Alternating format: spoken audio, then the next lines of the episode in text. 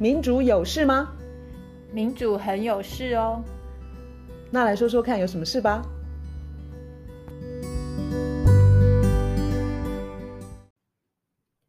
大家好，我们今天继续请台大黄长林老师来跟我们聊公民参与。上一次长林老师跟我们谈公民参与，其实是降低焦虑的一个很好的方法，就是我们关心的议题。我们比较实质的去透过组织啦，透过捐款啦，嗯，去一方面作为这些组织的后盾，一方面降低我们自己的焦虑。那今天常林老师要接着跟我们讲，呃，更多的降低我们的无力感的。呃，妙招太重要了。然后我们可以想一下，我们到底只是个选民而已，还是我们是公民？这个谢谢这个燕韶跟倩怡哈，那就是说我其实不太知道是不是妙招，但是我想就是说，对于呃台湾大部分的公民来讲，我们如果就像倩怡讲的，就是说，如果我们不只是选民的话，那其实事实上一方面对于个人而言，就说你关心社会，关心国家。你的焦虑可能会比较低一点。二方面的话，就回到我上次提到的，就是说对于我们整个国家的民主的品质来讲，它可能会变得比较好。好，是，因为就是说，其实今天如果问台湾人，就说民主是什么，很多人的第一个反应就是选举、投票。就是说你想到民主，你想到的第一个东西是什么？好，嗯、哼他可能想到的是选举。嗯哼，在这里头很有趣。好像刚刚月嫂讲投票，其实我们政治学者就知道，投票跟选举是。很相关的两件事，但它其实是两件事。嗯、这句话的意思是什么？其实我们台湾很常选举，但是很少投票。好，什么叫很少投票？就是说，尤其那个投票，事实上是关于一个具体的公共事务的解决。嗯，其实我们如果想到民主的话，举个例子来讲，就是说，今天我们所熟悉的民主，它的原型。其实是雅典的城邦政治，是好，在近代民主崛起之前，那当然雅典的城邦政治其实跟我们今天的民主有很大的差别。好，嗯、那这里头最大的差别之一就是说，在雅典，公民是一个很特别的身份。那样，嗯、那很多人没有公民的身份，嗯、就是说，在那个年代，很多人没有公民的身份。嗯、首先就是所有的女人都没有公民的身份。好。那你如果是某些职业的人，你如果是战犯，你如果是奴隶，你都不会有是公民。嗯，你不是公民，你就没有参与参与公共事务的权利。嗯，但是当代的民主其实只有一个限制，那就是年龄的限制。嗯哼，其他所有的限制在历史上存在的，譬如说以前女人不能投票，那后来女人都能投票；嗯，以前劳动阶级不能投票，后来劳动阶级都能投票；嗯，以前少数族群不能投票，后来少数族群都能投票。那以前有的国家没受教育的人不能投票。然后那后来也都能投票，好。但是我们回头来讲，就是说，刚刚为什么要讲投票跟选举是两件事？你譬如说，在雅典的城邦政治当中，他们常常投票，嗯，但他们几乎不选举。为什么？因为他是直接民主，嗯，所以在这个状况之下，他不需要去选举，再选代议士，选政治的代表，嗯，他们是直接对。那他们譬如说，谁来付公职呢？他们有时候就轮流，好，有时候就抽签那样，但是他们常常投票。很多重要的事情，他们要投票决定。嗯、那那常常事实上是讨论，好各方意见呐、啊，好正反双方的意见辩论很久啊，嗯、然后来投票。那样，那这个东西其实让我们回到我们今天就说谈，就说台湾的民主。我们事实上定期选举，台湾的民主跟选举之间的关系其实非常的有趣。因为其实台湾当年在威权体制之下就在选举。一直选，一直选，也是啦。所以像譬如说，对，所以像譬如说，有一些西方的学者，他们观察台湾的民主化，他就是想说，你就是一直选，一直选，选到最后，就是说从不公平的选举变成公平的选举，好，从假选举变成真选举，好。那所以台湾的呃人民，事实上或台湾的公民，对于选举这件事情是非常熟悉的。嗯，可是选举并不等于所有的民主。它可能是民主当中很重要的一部分，是。但是我就像我们讲嘛，就说选总统、选国会议员，你四年才选一次啊。选地方议员现在也是一样，你四年选一次。是。那难道说我们作为公民，我们投完票以后就回家睡大觉，没事了，然后四年以后再跑出来再投另外一票？太轻松了，不配叫公民。哦，就是说，其实当然不是这个样子。好，那在这个两次选举之间，就说我们跟这个体制的关系到底是什么？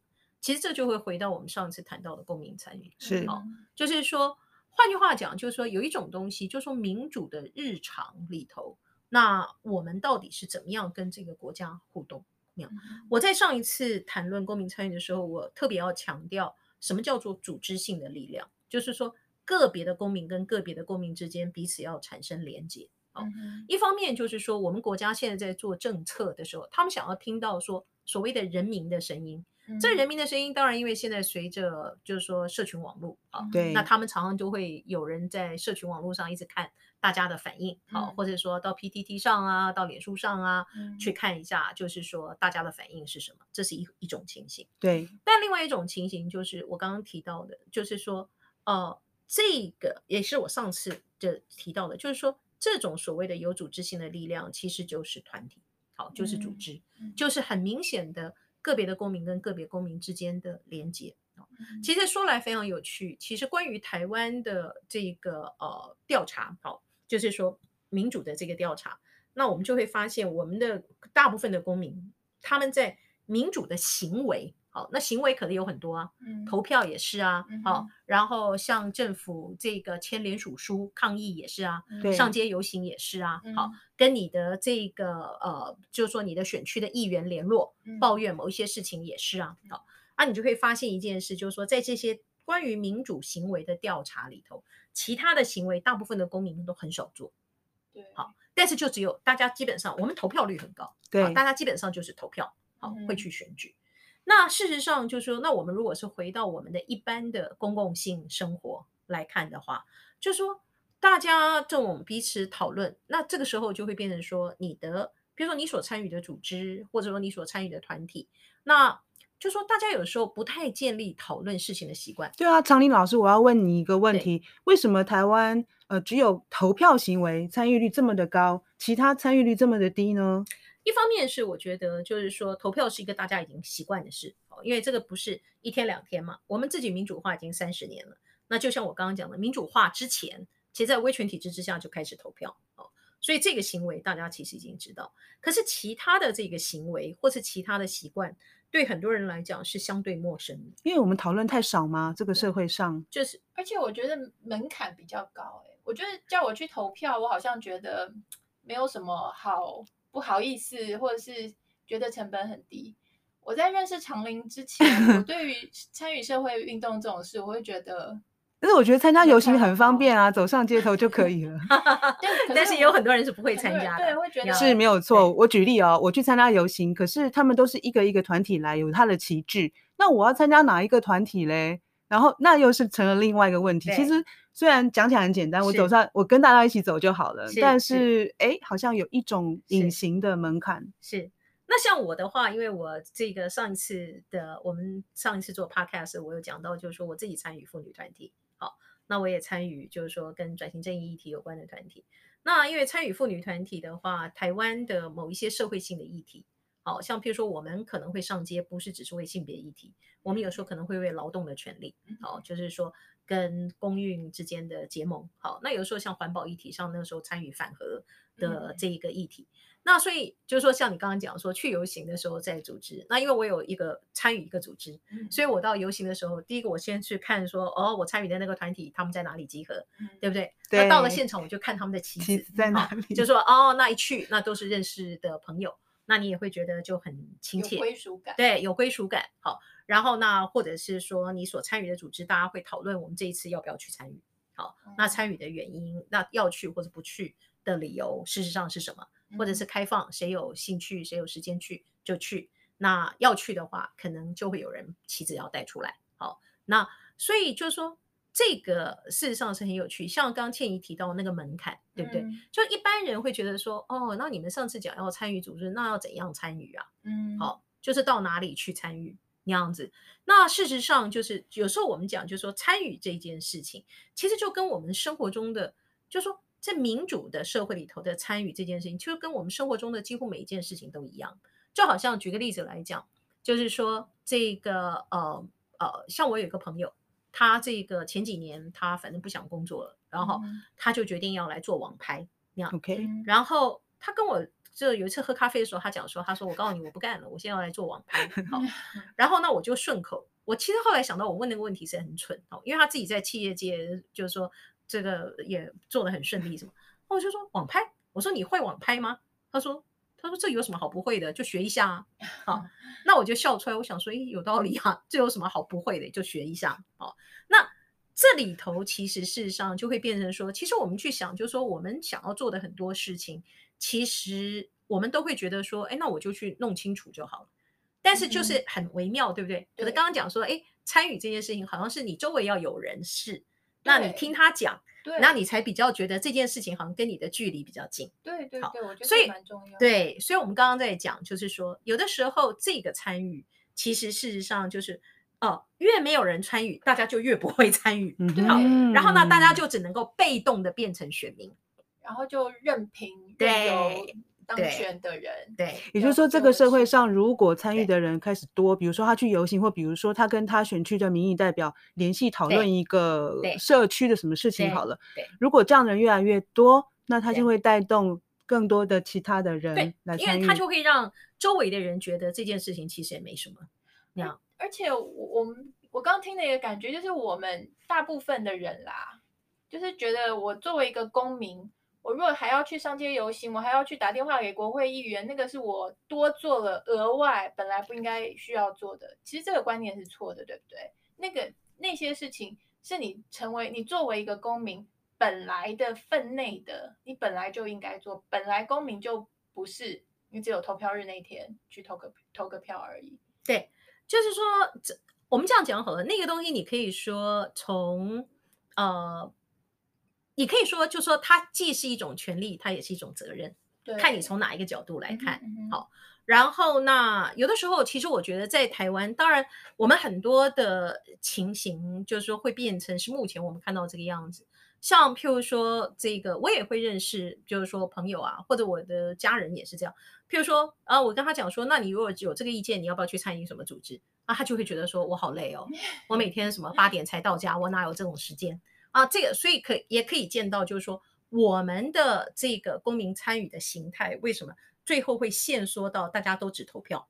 好，大家比较少有参与的这一种能量，嗯、那是因为大家的我们的劳动体制是不合理的，就是说台湾大多数的人其实他都是高强度的长时间的劳动，嗯，好，那所以才会导致就是说大家几乎没有什么参与的心力，那这也是为什么我上次会讲到，就是说。如果真的是觉得非常的辛苦，没有什么余力，但是你确实也关心的话，那可以做很基础的事情，至少可以支持。好，一个你相信，就是说你愿意支持的组织或者是团体。好，嗯、那让有一些人他们可以，就是说专职的去参与。那很多人的第一个反应就会觉得说，哎，那奇怪了，那我选投票选政治人物不就是这个意思吗？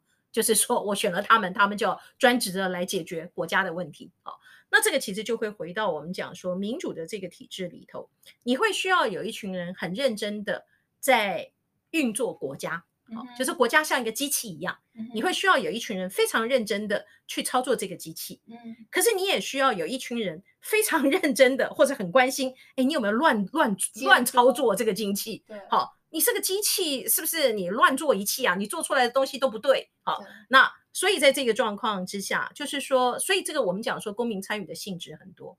那我上次讲就是说，我们对于我们自己愿意支持或是认同的政党，我们是他的拉拉队。我觉得这件事情是完全啊非常可以理解的，是符合人之常情的。嗯。但是对我们来讲，对于我们每一个公民来讲，我们要想的事情是，我们要怎么样去避免只成为拉拉队。嗯，那样换句话讲，就是说，哎，我把你们这个选出来，你们要去操作机器。然后我不是只在旁边一直鼓掌，一直鼓掌，说做得好，做得好，做得好，好，这样我下去会很，大家会很辛苦，工时会越来越 长。对，我可能还是会看一下，就说，哎，你有没有好好操作啊？这个机器零件该更新的时候，你有没有好好更新啊？机器的操作要符合安全的标准，你有没有符合安全的标准呢、啊？所以我们还是要监督我们投票选出来的，嗯、不管是立法立法委员或者是政党，而不是只是交给在野党或者是反对派去执行这些工作。是。是而且我其实呃，其实很想，就是说，想想到这里，我其实特别想要分享一个东西，就是说，有的时候，就是说，我们的民主生活的这个品质，很重要的一部分，事实上是来自，就是说，我们作为选民，或者是我们作为公民，我们愿不愿意对于我们所愿意支持的对象，表达监督，嗯这件事很重要，因为民主本来就是自我治理嘛，所以从外在看就是就是。呃，我们可以讲，就是说台湾人自我在监督自己，嗯，因为我们不管是 蓝或者是绿，我们其实就是自己在台湾，对不对？嗯、选出来了一群人，然后另外一群人就监督，他的体制设计是这个样。嗯，但是有的时候你要让这个品质更好的时候，那你对于你所支持的政党，就说呃不同意的时候，其实你是要让他知道，好、哦，那在这里头你才能够形成非常多的这个沟通，好、哦、跟意见，而不是说反正我觉得你就是我的铁票。我反正要怎么做，你们反正一定会支持。你要对，这样蛮可怕的。铁粉跟铁票这个好像 很难去撼动，对不对？对，你看一些政治人物，他当他就是声势完全就是在巅峰的时候，他的铁粉、他的铁票好像完完全全就没有办法接收对方那些啊，都是阴谋论啦，你就是因为这都假新闻啦。你看，不过从从从民主政治的角度来讲，呃。其实你很难有很大批长时期的铁粉，你可能会有短时期大量的铁粉，嗯、或者长时期少量的铁粉。好、嗯，为什么会这样讲呢？因为民主它有一些基本的规格，嗯、那个规格包括就是说，嗯，怎么讲？就是资讯是流通的，好，你有资讯的自由。第二个就是说，很多人其实忽略一件事，呃，我们在台湾就是说，很多人还是会觉得就是说，我要选一个能力超强的人，好。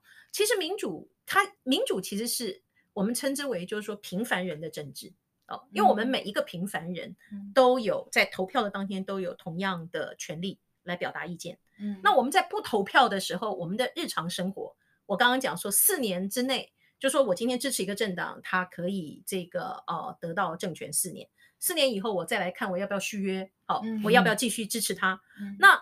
可是，在两个四年的投票日中间，我其实还是可以表达很多意见呢、啊。嗯、这个表达意见的管道，其实事实上是很多的。好，那其实就像我们刚刚讲，其实那个才是公民参与的核心，或者是说它的重要性不会下于选举。当然，只是那些管道都在，但是我们很多我们一般人很多都没有去使用那些管道。对，然后就舒服的等下一次。所以我们是在提醒大家，还有很多工具可能你还没有用到。对而且也在提醒大家说，其实，其实民主民主的这个品质是跟我是跟每一个个人直接相关。如果我们不参与的话，我们没有理由，我们也没，我们也已已经没有办法去呃抱怨说呃民主的品质是下降的。对对，所以就是说，其实像呃，就是呃，怎么讲？就是说。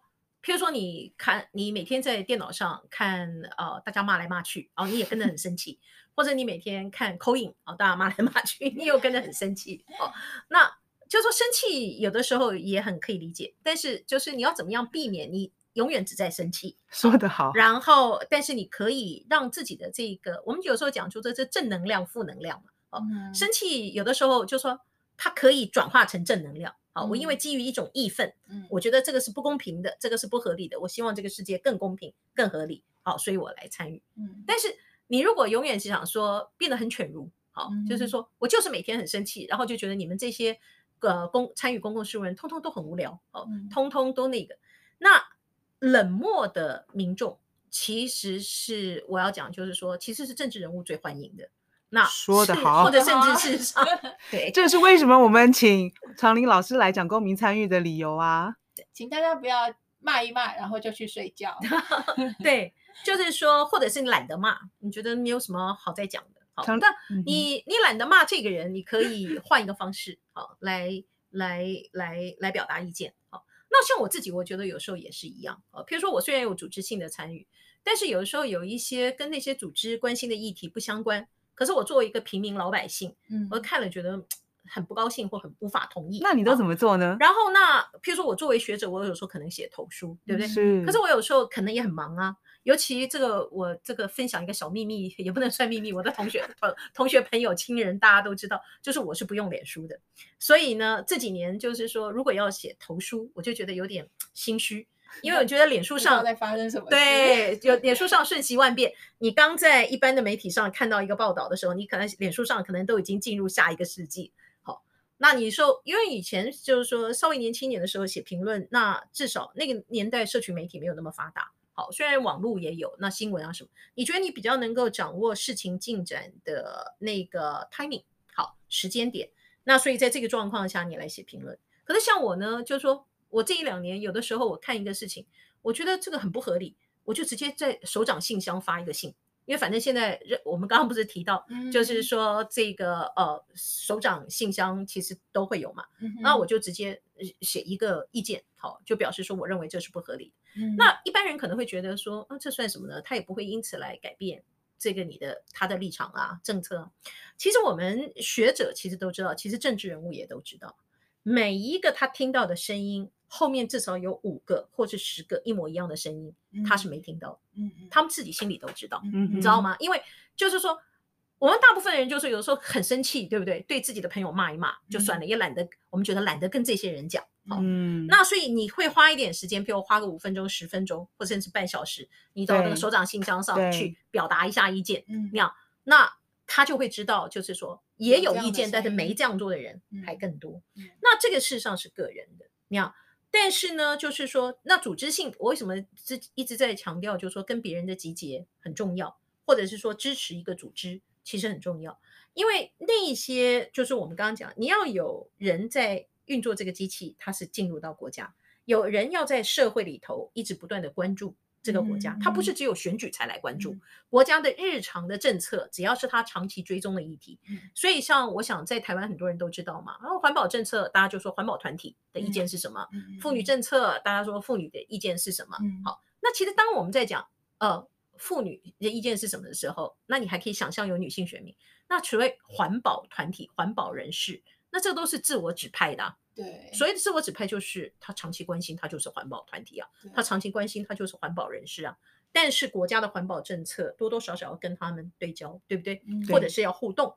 那这个时候你就会看到，就说那他们就会一直在注意国家的相关的环保政策。嗯那这个时候就是，这是我称之为，就是说民主会有一个日常。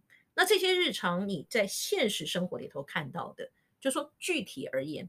其实它就会是表现在这些的组织性的力量。嗯、那这些的组织能够越有发展，好，力量越好，那我们就会讲，就是说你会让那个机器，就是说的运转越合理，好，越顺畅。嗯、所以有的时候我们政治学者有时候讲说，所谓的强国家弱社会，好，或者弱国家强社会。嗯，那可是比较好的一个状况，很可能是强国家强社会。这个强并不是只是说力量在那边互相比拼。而是说，那个力量可以比较有效的去支撑这个体制，有点像对脚底上对脚踏车的两个轮子，对不对？对。然后，那它可以使得这个国家能够。比较平顺的往前走，所以我们每个人可以投入的就是让社会变强。我们可以贡献的是那个强社会的部分。对，除非有一天你跑去当官了，哎呀，那你就应该要，哎、那你就，除非有一天你变成了那个运作机器的人，那你要好好的尽忠职守的把这个机器运作好。我们会监督你。但是我们只要没有去运作那个机器，我们作为一个公民，我们可以做的事情就是让这个社会本身其实它更有民主的品质。好，所以千万千万各位公民不要把政府当做自驾车，它不是自动的，我们才在驾驶座上。那你要有一个驾驶人的一个样子，就是要多参与，然后去改变一些想法跟小小的习惯。就是刚刚常颖老师讲的民主的日常，我们在日常生活中有很多小的地方、小的习惯可以去改变。那。我想借这个机会问长林老师最后一个问题，就是当你在那个首长信箱投书的时候，他们都给你回答都是那种罐头罐头回信吗？或者你有你有你有你有什么最特别的例子？好，这样讲好了。其实现在就说，其实我也觉得说，大家如果有兴趣，不妨都试一试。对啊，就说你特别关心的议题，他们事实上其实这样子，就是说你通常写到首长信箱，你那个信寄出去以后。那他呃第一时间一定会有一个制式的回复，嗯、那个是系统的回复，就表示说哦，你的来信我们已经收到了，那我们会这个呃就说关心你讲的这个议题，然后会给你回复，但他们一定都会回复。你知道我们国家其实就说很多人觉得我们台湾的什么民主啊怎样烂啊什么，我其实好像告诉大家，我们台湾民主没有很烂。就是世界上没有完美的平民主，好，世界上也没有完美的国家。嗯、我们台湾的民主虽然就是说还有很多的要成长的空间，但是绝对是比上不足，比下有余。好，那所以在这个状况之下，就是说，呃，我们的民主并没有很烂，而且我们的政府也没有很烂。我要讲的就是说，不管是哪一个政党执政，因为真正运作这个政府很重要的关键是文官体系。嗯，那台湾很多人还停留在我称之为旧有的观念啊，觉得什么公务员就是喝茶看报，什么哪什么事都不做，完全不是这个样子。我们的公务体系。其实我们的文官体系，你放在世界性的比较，我们的文官水准其实是很不错的。嗯、哼那如果你会觉得就是说啊，公务体系有一些地方回应事情的能力比较差或什么，那可能是因为他们在制度上受到一些限制。嗯、那这个东西也就是长远来讲我们要改变的地方。嗯、所以像我刚刚讲到，就是说回头来讲啊，你一定会有一个呃制式的回答。但是接下去，他一定就会有一个真正的回复。嗯，真正的回复呢，有的时候这要看你提的问题。好，那有的时候就是说，他还会有一点点微妙的政策沟通效果。譬如说你写去，那他就会告诉你说，其实他们已经在考量什么东西。哦、好，或者是说你写去的时候，他会告诉你说，他们会依据什么什么什么原则。就是说，这个要看你写的内容。好，那要如果说你写的这个东西，有时候你可能会写错信箱啊。好，譬如你看到报纸上报道，那某某部要怎样，你写进去。那这个不是我的经验，但是我一个学生的经验。结果呢，那个部会就告诉他说，他们已经把文转给谁谁谁，就是说真正负责的，所以他们不会完全不回应。好，但是我在这里想要提一个东西，就是说，因为你如果谈的东西只是你个人的问题，所以这里和公民参与也有一个议题，就是说你要让政府好，或者说你讲说跟假设你跟你的议员联络，你只是想要叫他去帮你关说。那那那他他 他他当然不应该做这件事，对不对？但是我们台湾有很多选民就会认为这个是合理的选民服务。但是你提出来的问题，你会说国家做这件事不合理。好，就是说我的对我的权利受到损害，好，而不是说你想要得到透过跟议员的很特别的关系得到一些好处，好，就说不应该的好处。那所以这里头 其实事实上你就会发现一件事，那我们的大部分的议员，他们如果接到所谓的民众的澄清，他们也都会希望就是说这个政府部门要提出回复，因为这个牵涉到他的选民，对不对？那他要回头让他们的选民知道，所以其实就说管道很多，形式很多，好，那我会觉得就是说，其实对大部分的人来讲，一个合理的一个状况。事实上是说，在不过度占用你的时间的情形上，我觉得公民参与就是行有余力。好，嗯、就说我开玩笑说，行有余力得以参与公民事务。那如果说行无余力的时候，至少可以捐款支持，对，捐款支持相关的团体。那让想办法让我们的社会跟国家之间的这个互动，嗯、事实上是更良善、更健康。太好了，我要跟你一样保持乐观。我要跟你一样，要写信到首长信箱。OK，那我们就跟大家说再见 了，再见，谢谢大家，拜拜。